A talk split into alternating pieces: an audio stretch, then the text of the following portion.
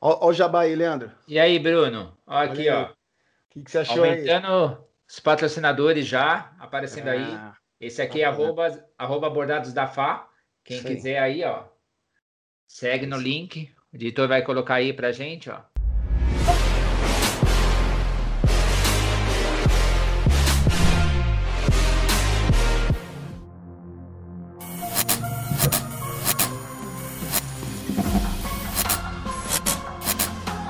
Isso aí, galera. Bom dia, boa tarde, boa noite. Estamos começando agora mais um episódio do RVC Podcast, uma conversa leve e descontraída sobre riscos versus controles. Eu sou Bruno Traqueia. Eu sou o Leandro Rossato. E lembrando, é. né, Bruno, de que no nosso canal a gente não faz apologia a nenhum tipo de religião, sexo, opção de nenhum tipo de raça, etnia.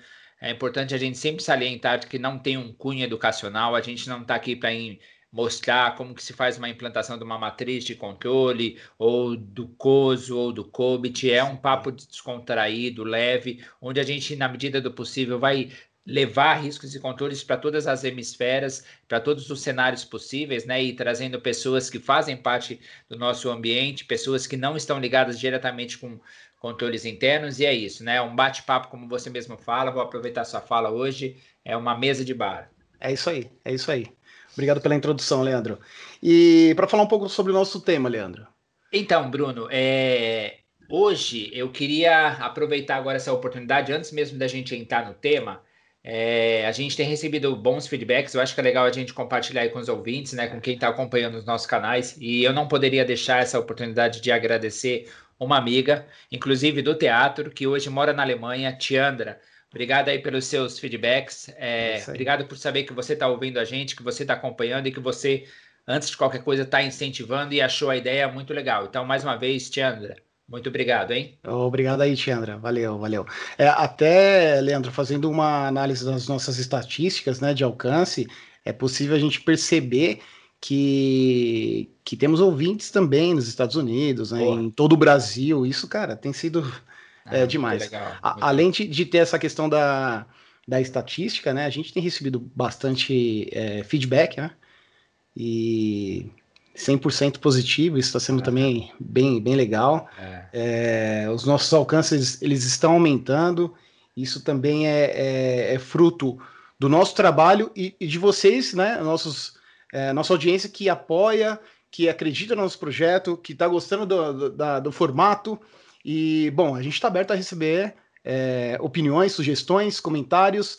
Então, se você quiser que a gente aborde qualquer outro tema é, sobre riscos e relacionar esse tema sobre riscos, é, relacionar esse tema com riscos versus controles, deixa aqui nos comentários, tá? O editor vai deixar aqui um, um link e, e é isso. E vamos voltando no tema. Então, Aproveitando aí a sua pergunta, né? Qual que é o tema de hoje? Eu acho que ele culminou justamente, né, no Stories, né? Acho, acho que você fez umas perguntas lá no Stories e uma das pessoas acabou é, tendo um, uma informação que agregou bastante, eu acho que no conceito do que a gente vai falar. Então, Hoje a gente vai falar um pouco sobre essa questão da cultura, né, do controles Sim. internos, como é bom a gente garantir o seu funcionamento, qual que é o benefício que traz, né, por, por todo esse pano de fundo que a gente fala nessa estrutura de criar um, um processo de controles internos, né, atendimento aos requisitos legais, é, e isso surgiu justamente por, por, por essa interação que a gente está tendo nos nossos stories aí dentro do Instagram, Sim. né? É, quem, quem deixou a sugestão para a gente foi o Vitor Pinheiro, né? é, no arroba Vitor, underline Pinheiro, underline 13. O editor deixou, o, sobe pra gente aqui o arroba dele. E o tema né, que ele sugeriu pra gente é a importância da cultura de controles internos. Olha isso. É isso. Esse Muito é o, legal. Esse é o nosso tema. Legal. Então vamos lá. É, como a gente.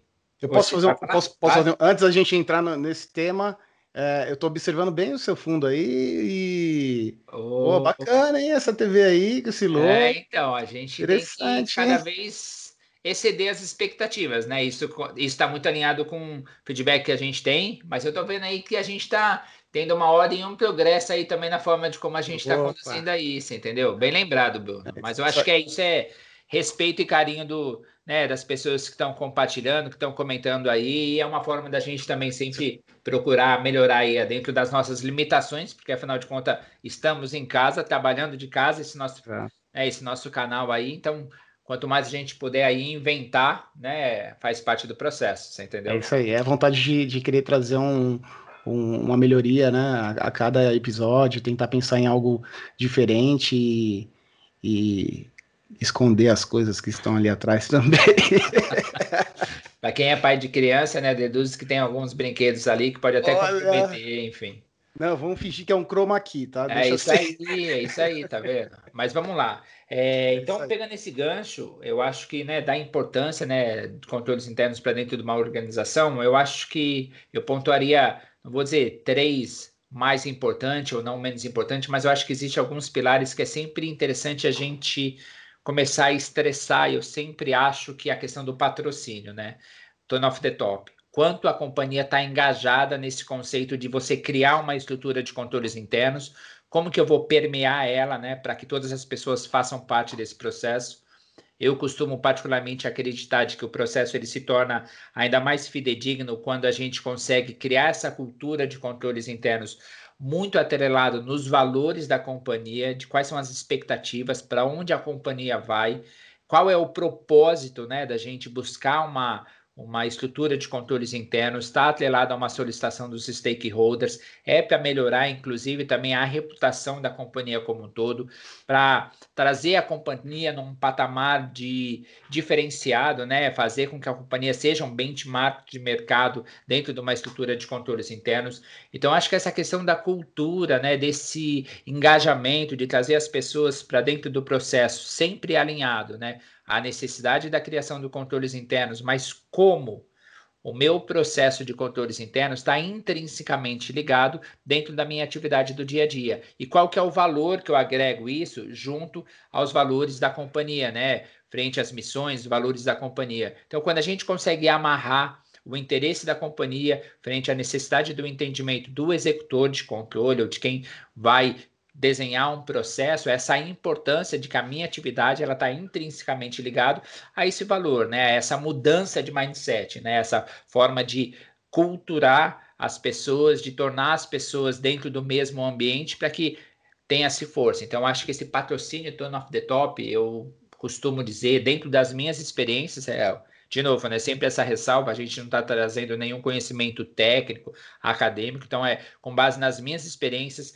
quando eu fiz parte de processo de implantação de controles internos, ou quando eu liderei processo de implantação de controles internos, quando desenhei os controles em si, eu acho que essa questão do patrocínio, e a gente tem força porque a gente tem sempre aquilo, poxa, se o meu chefe faz, eu vou fazer. O exemplo, é, né, Leandro? É um exemplo, bem lembrado, Bruno. Exemplo. Eu acho que esse é o norte que eu acho que a gente poderia iniciar, né? Eu acho que essa questão da cultura, né? O quanto isso impacta. E aí, obviamente, né? Saber de você também como que você enxerga essa questão da cultura, até para que depois a gente pensa, uma vez implantada essa questão de cultura, como a gente pode, né? Eu acho que é, é válido a gente trocar algumas experiências de como que a gente pode criar essa situação de, de cultura para que a gente depois mude para um segundo pilar que eu acho que é importante, que é a questão justamente do, do da manutenção, né? O funcionamento. E essa roda ela tem que continuar, né?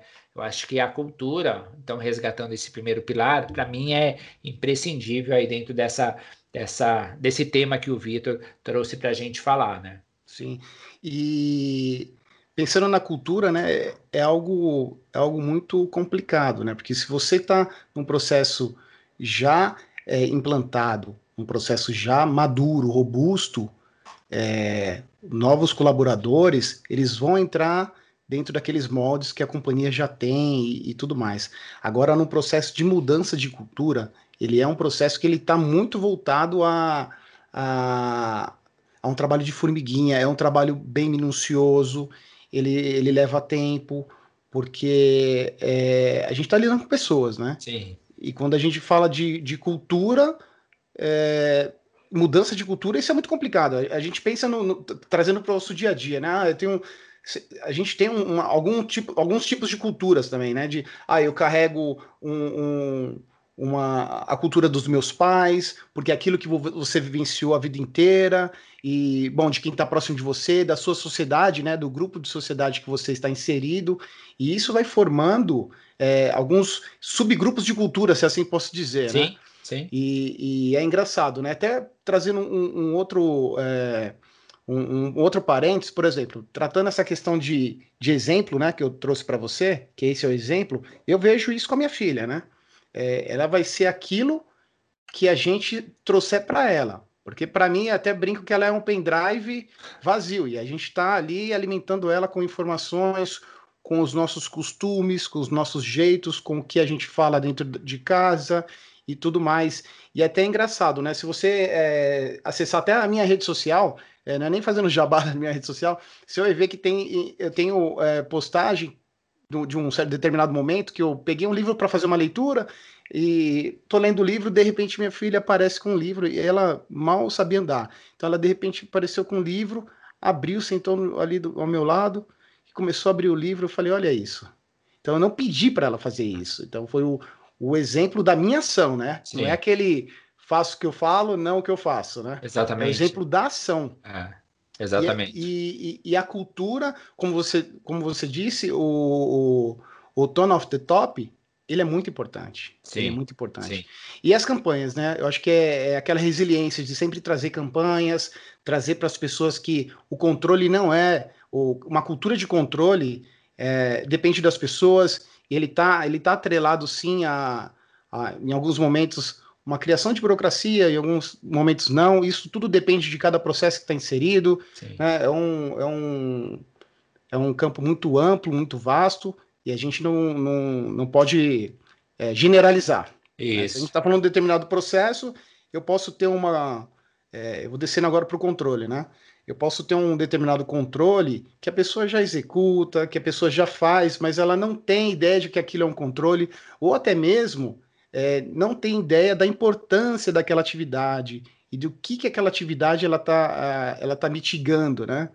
que risco que está inserido naquela atividade. Isso é bem, isso é bem interessante, né? E, e se você me permitir, olha que engraçado quando você fala descer no nível do controle, né? Como que eu vou passar a, a criar essa cultura de executar essa atividade sem que não tenha um engajamento ou sem que não tenha uma participação, porque quando a gente fala da cultura também, é, é uma forma de pensar, né? É uma mudança de forma de pensar, é uma mudança da forma de agir. Se a gente pensar, por exemplo, fazer uma analogia, por exemplo, um país, ele não muda uma cultura de um dia para o outro, né? Levam-se séculos. Há estudos que dizem, é, até posso dizer isso não com tanta propriedade, mas assim, no meu MBA que eu fiz de liderança e desenvolvimento de pessoa, a questão cultura organizacional se falava muito e tinha sempre esse paralelo com relação cultura, como você mesmo disse, né? A cultura que eu trago do meu pai, essa, essa base que a gente traz familiar, né? E uma cultura de país, né? Então, é, a gente pode presumir que uma cultura de um país, ela começa a ter uma mudança de estado é, de observação de aspectos diferentes ao longo aí de 400, de 500 anos de comportamento diferente. Então, imagina a gente começar a criar uma cultura de controles internos que normalmente é definido um prazo de implantação, né? É de um ano a dois anos, enfim, depende muito do, do prognóstico, do diagnóstico e de quão necessário é, é, é, a empresa precisa que isso daí comece a, a criar corpo e colocar em prática para que aí entre no sistema de monitoramento, auditar e ter a maturidade do controle. Então, basicamente, Sim. a questão de cultura é justamente essa questão de como a gente muda esse mindset, né? Quais são os gatilhos que fazem? Eu acho que é o que você falou. Como a empresa vai ter um sponsorship, né? Então, acho que aí quando a gente fala da cultura, é ter um sponsorship que ele pode, de alguma forma, falar em nome da companhia e trazer sempre isso tone of the top, que aí é o exemplo que a gente traz, mas como que a gente vai ramificar isso internamente da, da empresa? Eu acho que é importante também é, a gente começar a pensar que a gente pode ter. É, parceiros de trabalho, é, aí depende do nome, business partners, ou agentes de compliance, ou agentes de controle, que dentro das suas estruturas vão começar a ramificar, a disseminar essa cultura vinda de cima para baixo e como que você permeia dentro do universo que você atua, né? Seja dentro de uma operação, seja dentro de um ambiente de analista ou dentro de um ambiente de coordenação, criar essa, essa ramificação, né, para a gente disseminar para esses agentes de, de controle é importante porque esse é o sucesso que vai depender dessa essa presença forte do patrocinador do projeto, né? Que na maioria das vezes pode ser um administrador ou um gestor que vai ser nomeado por essa entidade.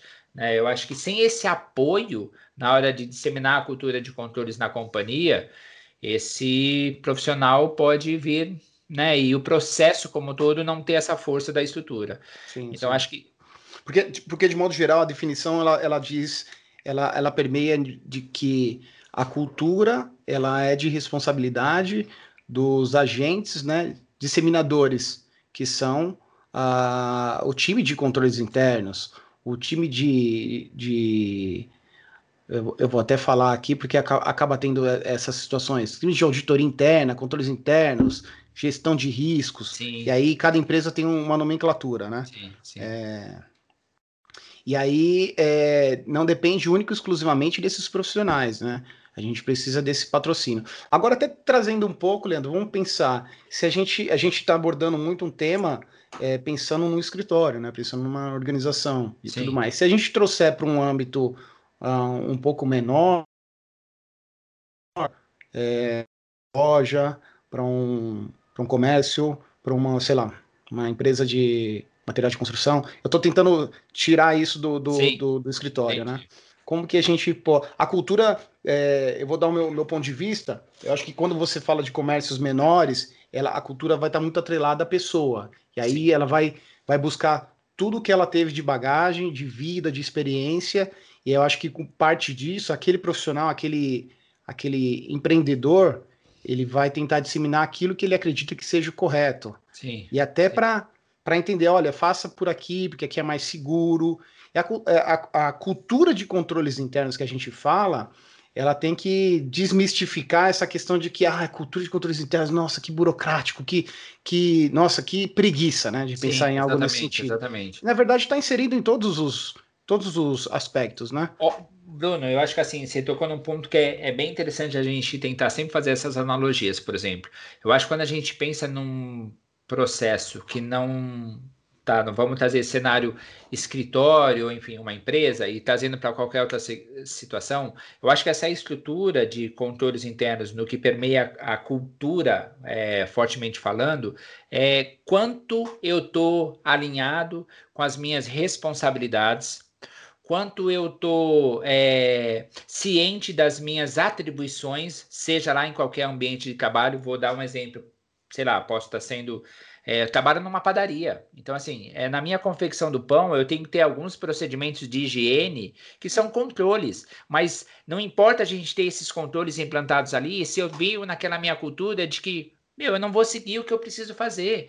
Que é uhum. a, a cultura como um todo, é de você prestar a execução de fazer o pão e servir com carinho, por exemplo, para o cliente, para que o cliente se sinta, né, que o pão está fresquinho, enfim, essa é uma analogia que eu estou tentando fazer dentro dessa concepção da cultura. E aí, mas se eu não tiver dentro de mim, né, essa situação de querer fazer e seguir os procedimentos, seguir a receita, né? Aí a gente pode fazer essa, é, esse paradoxo, né? Dentro de uma padaria, seguir a receita de como que eu vou fazer o, o, pão, e aí na empresa, seguir políticas, seguir regras ou atendimento aos requisitos legais. E em lojas, por exemplo, né? Se você não seguir o que de fato você precisa fazer para você ter uma venda, o atendimento de metas, então assim, é sempre como você consegue atribuir a sua atividade de trabalho frente ao que a empresa, a loja, estabelecimento pretende como crescimento, né? Se Sim. você aí é o que eu falei mas, ó, mas olha o desafio. O desafio está no ponto que a gente é, tem o conhecimento da informação, é,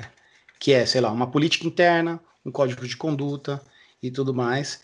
E aí o desafio da cultura é fazer com que quem está executando determinada atividade entenda a importância daquela atividade e compre aquela, aquele código de conduta, entenda que, por exemplo, no, no, na padaria, como você trouxe aí um exemplo hipotético, a pessoa tenha para ela que não, poxa, eu tenho que lavar a mão, porque é necessário, ela comprou aquilo. Eu preciso me higienizar, eu, eu tenho um procedimento a seguir. Não, se eu não seguir aquilo, se ela não trouxer para ela essa responsabilidade e, e, vamos falar várias vezes aqui, mas é isso mesmo. E essa cultura de que Sim. aquele procedimento é o correto, se ela não comprar isso, Sim. Você Porque tem um manual, vezes, Bruno, você tem um é manual é... lá com 500 páginas, não vai fazer a sua empresa ser Exatamente. Ser eficiente e é. eficaz, é, né? Exatamente. Porque, ó, olha que engraçado, porque muito dessas atribuições que você pode ter, por exemplo, nesse estabelecimento onde você vai ter que produzir algo, seja um pão, um bolo, enfim, é onde você vai ter que produzir, é, você traz essa sua cultura da sua casa de você ter o, o, princípio da higiene, né? E na sua casa você não vai seguir uma cartilha, já tá, já é parte da sua ação. Então, por que, que você vai modificar a partir do momento que você está num ambiente é, de trabalho, né? Então, assim, é, a gente traz aquilo que nos pertence como cultura, como concepção, né? E, e de novo, eu acho que é esse é, essa mudança de agir, né? E como esses estabelecimentos, de uma forma geral, e aí voltando um pouquinho, acho que mais inciso é, naquilo que o Vitor, inclusive, até nos questionou, dentro da, da companhia, eu acho que é esse planejamento. A partir do momento que a empresa decide, vamos criar uma estrutura de controles internos, o primeiro ponto é qual vai ser o meu planejamento para eu disseminar, para eu engajar, para eu incentivar, para eu criar essa cultura de mudança de comportamento. Porque uma implantação de controles internos, você bem sabe, que gera é, mudança de atividades, mudança de, de controles, é, burocratização em alguns processos, desburocratização de, de outros processos. Então, assim, é toda uma mudança e eu acho que a maior dificuldade disso é a resistência. Sim, a resistência é... como a gente tem de Você fazer trouxe... diferente. Trazendo um, um parênteses, desculpa até te interromper. É, você trouxe a questão da mudança, né? Quando você muda uh, um procedimento de, de, uma determinada atividade que a pessoa, uh, a organização está acostumada a tratar daquele assunto é, por anos daquela forma, é, um, é, uma, é uma, uma briga constante, né? É. Que é, e, é, e aí muitas vezes a gente tem que é, provar por A mais B de que se você seguindo um outro caminho, você tem uma melhor é, garantia, uma melhor mitigação de um, de um risco, como que a gente sempre fala. Se a gente está criando um controle, se a gente está implantando um controle, é para mitigar um risco de forma razoável. Exatamente. Então está sempre relacionado. Se tem um controle, eu tenho um risco associado. E olha que bom exemplo, Bruno. É, de novo, né? Se eu tenho a execução como a minha atribuição de atividade, fazer o pão, se eu não seguir as etapas necessárias para eu fazer o pão, qual que é o meu risco? De eu não assar o pão de, é, é, na temperatura certa, do pão não crescer, e a perda que eu vou ter por conta disso é uma perda financeira, uma não satisfação do cliente, que aí faz com que a produção daquele pão não vai satisfazer, por exemplo, o Leandro, e eu deixo de comprar ali e passo a comprar num outro estabelecimento. Então aí a gente está falando de riscos financeiros, riscos de, de imagem, satisfação de cliente. Então é sempre importante a gente ter essa analogia realmente, né? De Sim. qual é o risco por trás daquilo que o controle vem, né? Eu acho que é na loja, né? Se você não atender um cliente é, com cordialidade ou, ou ter a empatia de entender que nem todo mundo às vezes está na mesma vibe ou na mesma disponibilidade, entender a comunicação que o cliente aborda, trabalhar sua escutativa e você ir direcionando de acordo com essas adversidades que você vai ter, cada pessoa vai chegar numa abordagem diferente da loja, mas como que você se mantém neutro, né? Qual que é o seu equilíbrio, qual que é o seu controle de você manter é, esse seu discernimento de entender para que você não tenha a perda da não venda, né, a perda uhum. da não satisfação do cliente. Então, acho que é sempre interessante a gente elucidar isso, né, as questões do risco e qual é o controle que a gente vai mitigar sempre de forma razoável, né? É, pegando até esse gancho aí, tanto a padaria, né, como a loja, que você disse de, de forma geral, é, muitas vezes você não consegue mapear o, o que está acontecendo que você está perdendo, sei lá, um, os seus clientes, né, a sua clientela. Um exemplo, não sei se na tua, na tua casa já aconteceu isso, mas era muito comum na casa dos meus pais é, a gente comprar um pão numa padaria e a gente perceber que o pão não tá legal.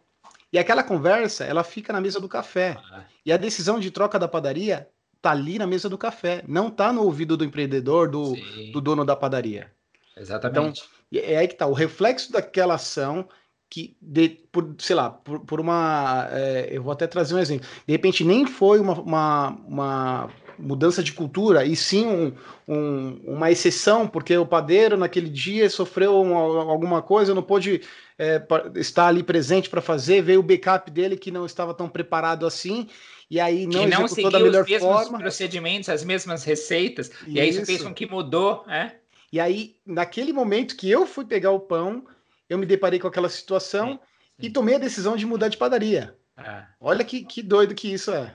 Eu, eu, não, eu não quero estender muito nessa questão da cultura, mas é Olha como está muito próximo da gente, né? Eu tive duas pizzarias aqui em Jundiaí. É... Nem vou fazer o jabá porque vendeu, então, né? Enfim.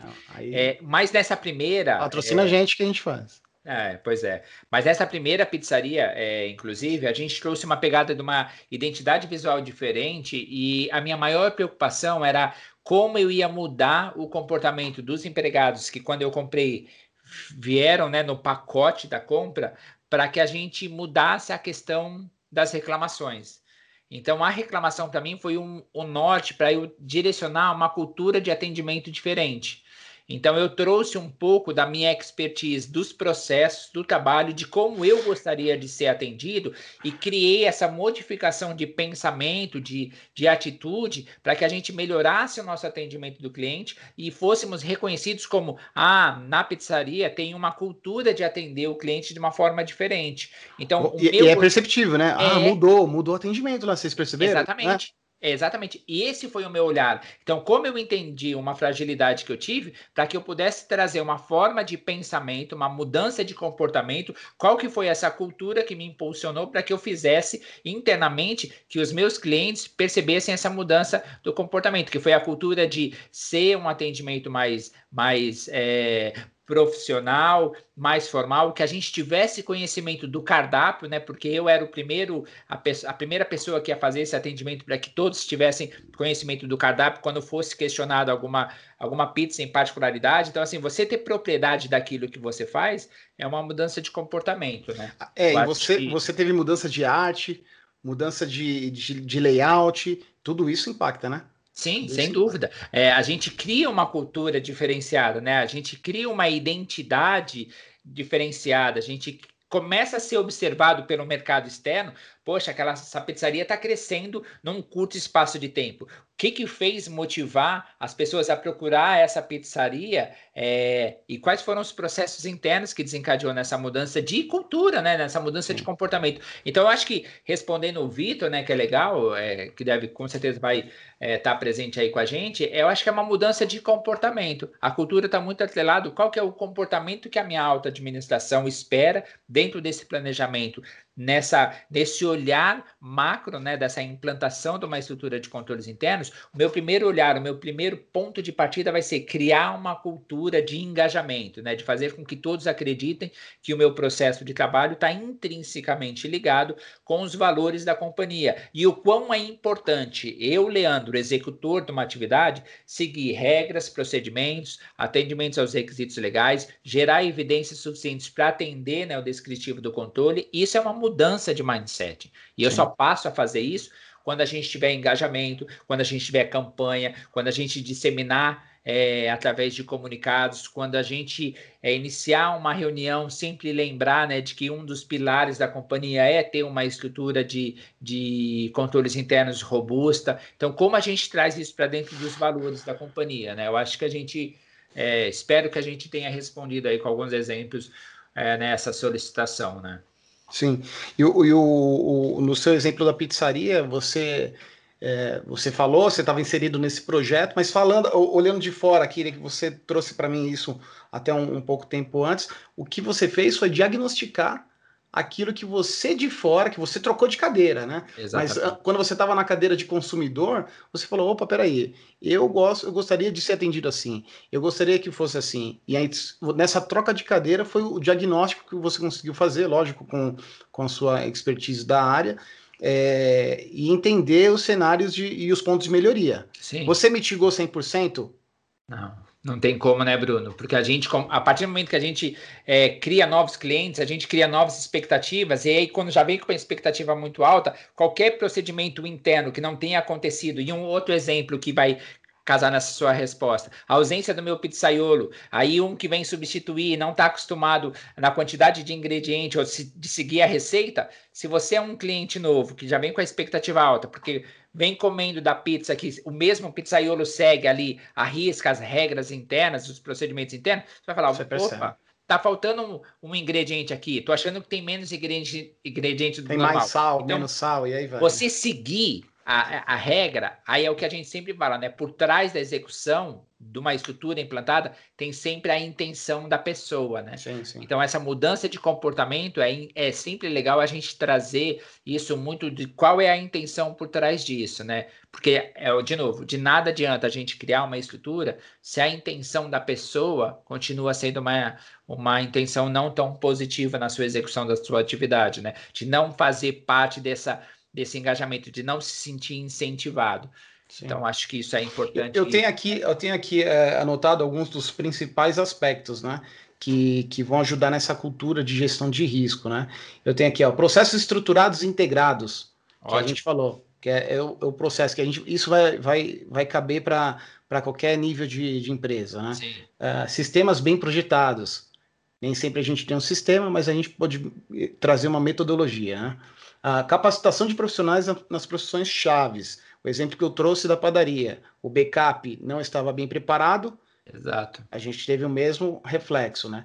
Política de riscos com estratégias e diretrizes bem definidas. É, é, se a gente não tem um direcionamento ou para onde a gente quer chegar, um objetivo, é, qualquer lugar é, é o lugar. Exatamente.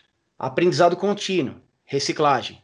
Para a gente, é, essa iniciativa, o podcast, também é uma forma de reciclagem para a nossa atividade profissional. Né?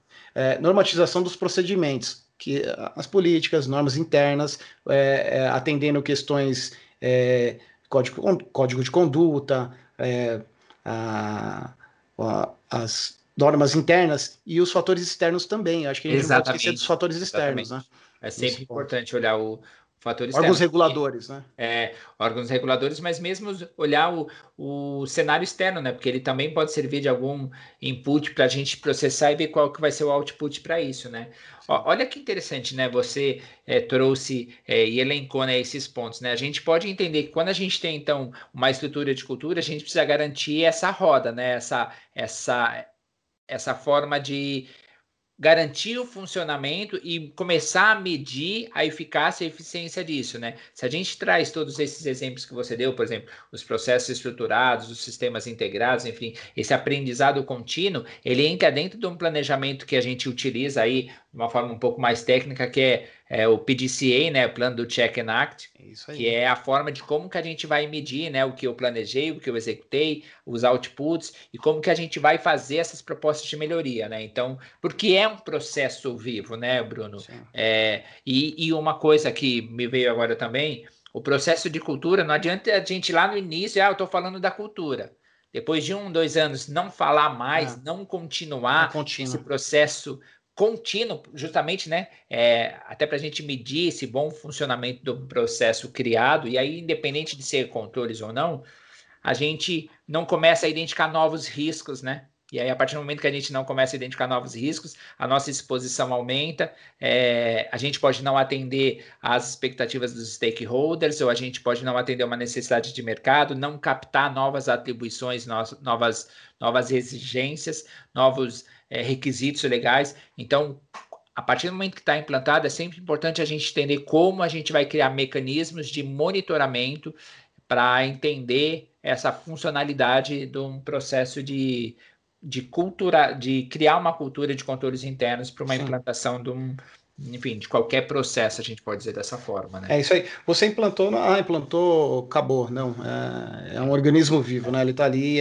e a gente tem sempre que revisitar isso, trazer é, dentro de controles internos, como foi você disse, revisitar controles, criar essa, essa rotina é, e trazer, eu acho que o mais importante, trazer para os owners de processos é, o, a importância da atividade que ele executa, Sim. o porquê que ele executa tal atividade. Né? Eu vou até trazer um exemplo aqui é, do que eu costumo fazer nas abordagens para mapear, para entender, é, aguçar é, o próprio profissional a trazer para mim o porquê que ele faz aquilo e o que que e como que ele mitiga certa situação, como que ele garante que certa situação aconteça ou não aconteça, né?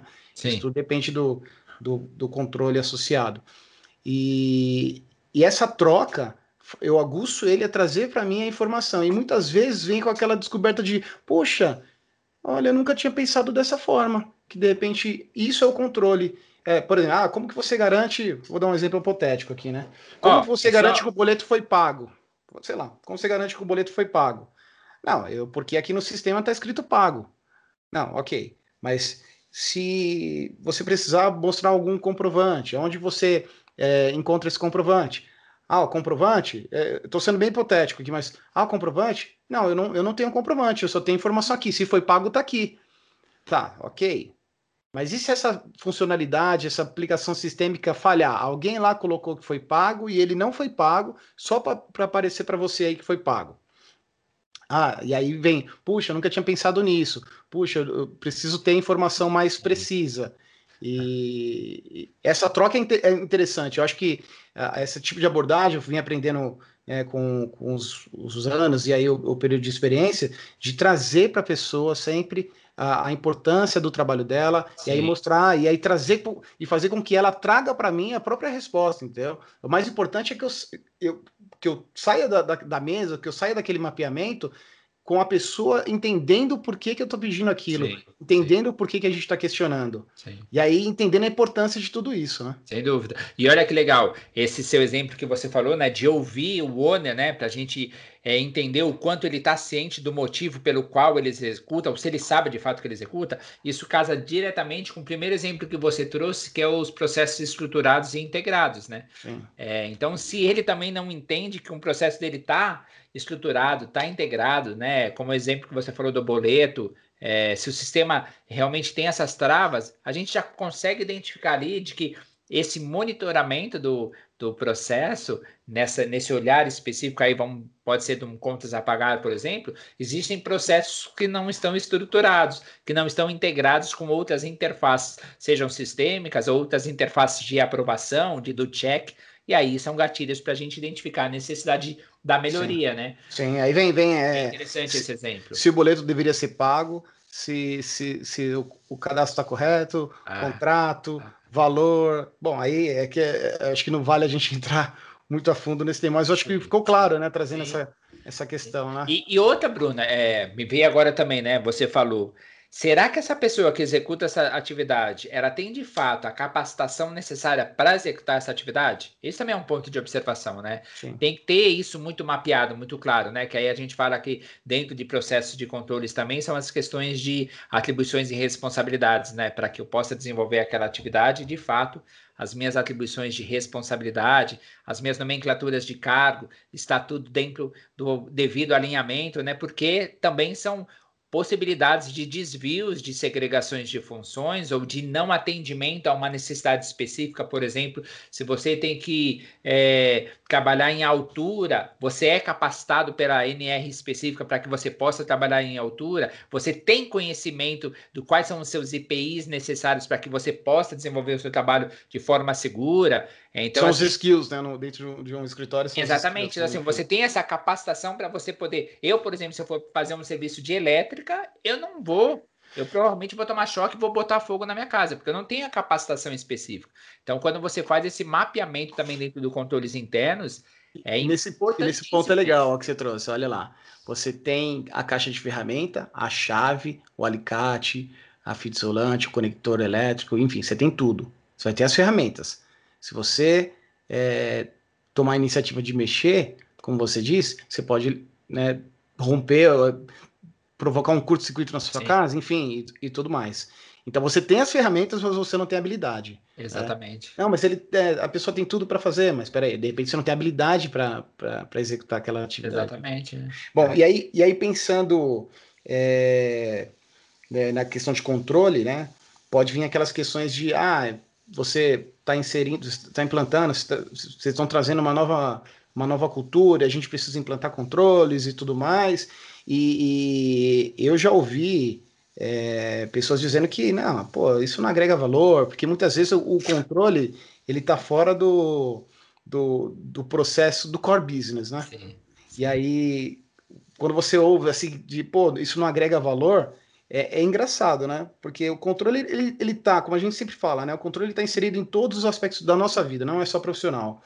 É, e eu vou trazer um exemplo. Se o controle não agrega valor, você tira o seu seguro, cancela o seu seguro do seu carro, seu seguro residencial, os, tira o alarme do seu carro, tira a tranca da sua porta, né?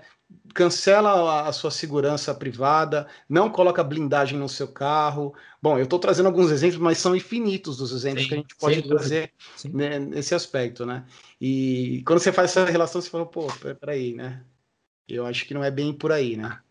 Ah. Se, você, se, se tem pessoas que ainda acreditam que controle interno ou controle é uma forma burocrática e que não agrega valor, é, experimenta não tê-lo. Exatamente, ótimo, Bruno. É, qual que é o seu risco, qual que é o seu prejuízo, né? O quanto Sim. você está exposto a uma situação que você simplesmente decidiu não seguir, né? Enfim. Exatamente. É. Porque o risco ele vai estar lá, né? O risco ele é existente. Exatamente, é. E eu acho que quando a gente pensa, né, também, de novo, né, nessa questão da cultura, enfim, é, da importância, quando a gente tem isso mapeado lá no primeiro, né, é, como eu te falei, dentro das minhas aspirações do que eu acredito, é o meu primeiro olhar, né, de como eu vou disseminar isso.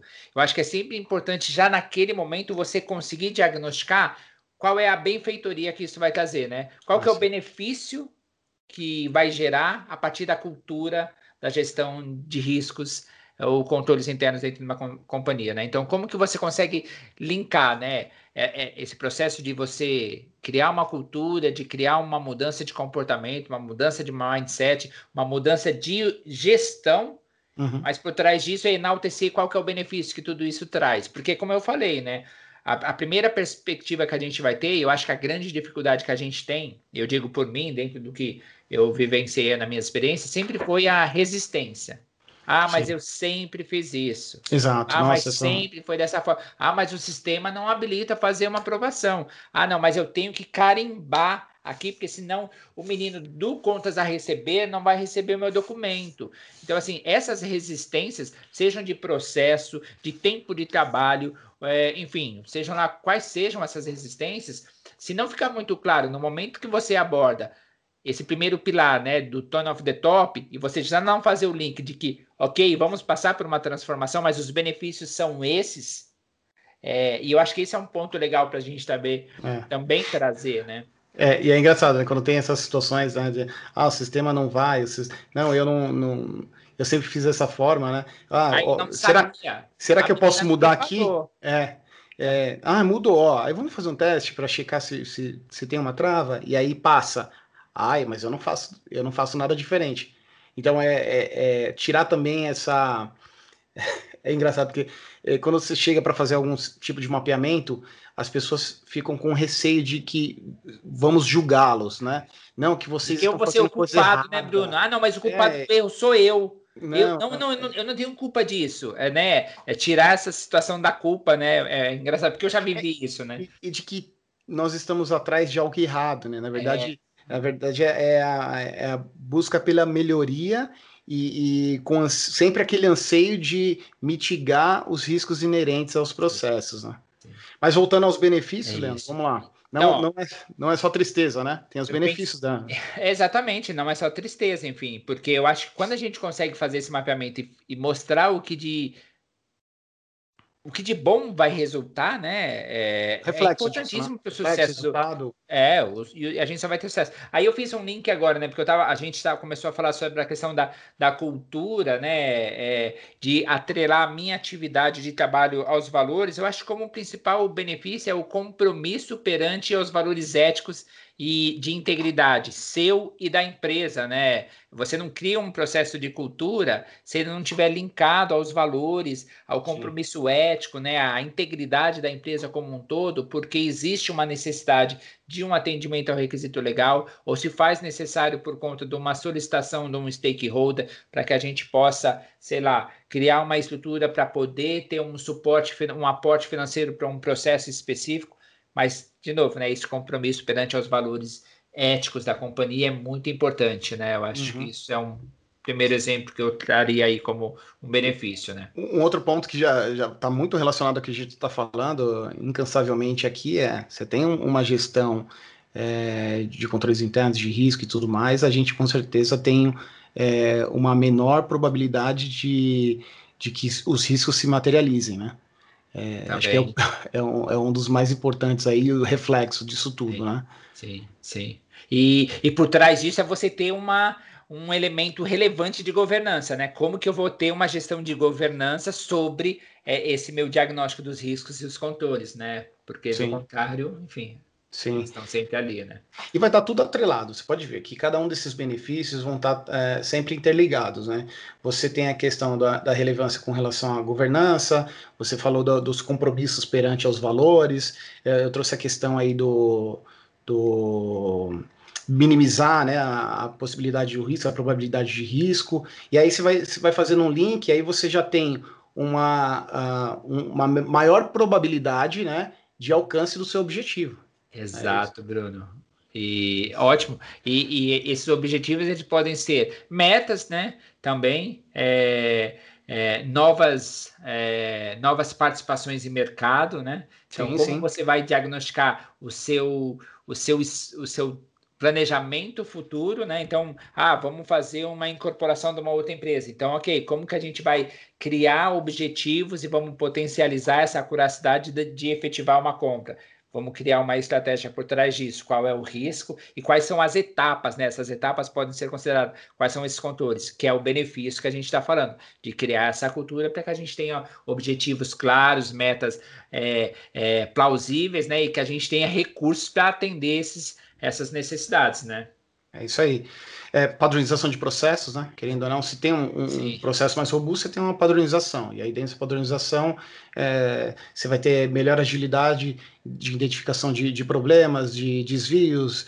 Bom, de, e, e no final de tudo isso, nesse conjunto todo, a gente tem a possibilidade de ter a melhor tomada de decisão. Sim. A gente tem um sim. conjunto. E o reflexo, até um outro ponto, Leandro, o, o reflexo de tudo isso, um, um, uma implantação de um. Você tem uma cultura de controles internos muito, muito bem definida, você tem um, um processo robusto de controles internos, você tem. É, como que eu posso dizer? Você tem. É, uma exposição da companhia muito. O, o market, market share, né? Que a gente, não, não é market share, o, benchmark, ben, ben, benchmark isso, benchmark. obrigado. O, o, benchmark muito positivo, né? Sim. Você fala, poxa, tá, tá tudo associado e, e é, é, muito positivo ter, ter uma, uma estrutura bem definida. É, e vender essa questão de que, olha, peraí, não é uma burocracia, né? Sim, sim. Não, não é, e, é e a sua estrutura ser usada como exemplo, né? A gente tem situações que tem algumas empresas aí no mercado que essa estrutura de controles internos que passou por problemas de corrupção, enfim, teve essa reformulação, né? Teve essa mudança de, de cultura, né? Porque eu não tinha até então, então eu passei por uma situação onde uma exposição de risco foi, foi considerada, onde eu tive perda financeira, eu tive perda da reputação da imagem, precisei mudar essa minha forma de cultura e como essa modificação de mindset com esse patrocínio Turn Off the Top, que todo mundo se tornou engajado, né? Que é versa tudo que aquilo já falou, como que eu me tornei um benchmark de mercado, né? Então, como que outras empresas procuram entender como foi essa minha modificação? E isso aconteceu por conta de um incidente que eu não tinha mapeado, eu não tinha dado a devida atenção, né? Sim, sim. E, e, o que legal que você falou, né, também, é, dessas tomadas de decisões, o que, que a gente traz como benefício por trás disso daí, eu acho que são é, as questões de ter indicadores de performance é, bem alinhados, é, riscos bem definidos, né? E que as coisas se tornam confiáveis. Eu acho confiáveis no sentido de que eu, como um, um owner de controle, me sinto é, confiável de que as minhas prestações de contas estão devidas, né? Que eu, eu seja accountable que é Sim. muito que a gente fala, né? Você ter accountability naquilo que você faz, né? Essa a sua, a sua a, é, certeza de que o seu processo de trabalho está feito de forma correta, né? Então e uma maior confiabilidade, né, do, dos reportes financeiros, né? Importantíssimo, né? Que é isso que culmina tudo isso, né? Você ter uma é. estrutura de controles internos que vai garantir que o reporte financeiro né, assertivo, afetivo, acurado, enfim, né? Exatamente. Isso eleva o seu nível de expectativa, eleva as suas demonstrações financeiras e você fica isento de qualquer possibilidade né, de, de, de fraude, enfim, ou de não ter um, uma, um processo é, construído mesmo, né? Eu acho é. que você foi bem assertivo com relação às demonstrações dos reportes financeiros, né? Até porque existem controles específicos para isso também. Né? Sim, sim. É. Bom, Leandro, acho que a gente abordou bastante aqui a questão do tema. Gostaria de, de enaltecer novamente o Vitor Pinheiro, que nos deu essa sugestão de tema. Muito obrigado, Vitor. Foi, poxa, é um tema de, de, extrema importância. Eu acho que a gente consegue falar desse tema aqui é, por algumas, algumas horas mais, né? Sim. É... E é isso. Chegamos ao fim de mais um episódio do RVC Podcast. Eu gostaria de deixar um lembrete. Se você gostou do nosso podcast, Deixa um like aqui nessa. Siga nossas, nossas páginas, siga nossas mídias sociais. No Instagram nós estamos como RVC Podcast. Uh, no YouTube, só procurar o RVC Podcast, você também irá nos encontrar. Siga as nossas redes. Se você quiser escutar o nosso podcast, estamos nos principais agregadores de podcast, inclusive o Spotify. É isso. Me despeço por aqui. Vou comer a minha pizza que deve estar no forno, então quentinha. E se preparar para o próximo. Um abraço, gente. É, bom dia, boa tarde, boa noite, então, para todos. É isso aí. Obrigado, gente. Um grande abraço. Obrigado, tchau, tchau. Um abraço. Até mais. Abraço. Tchau. Tchau, tchau. Tchau.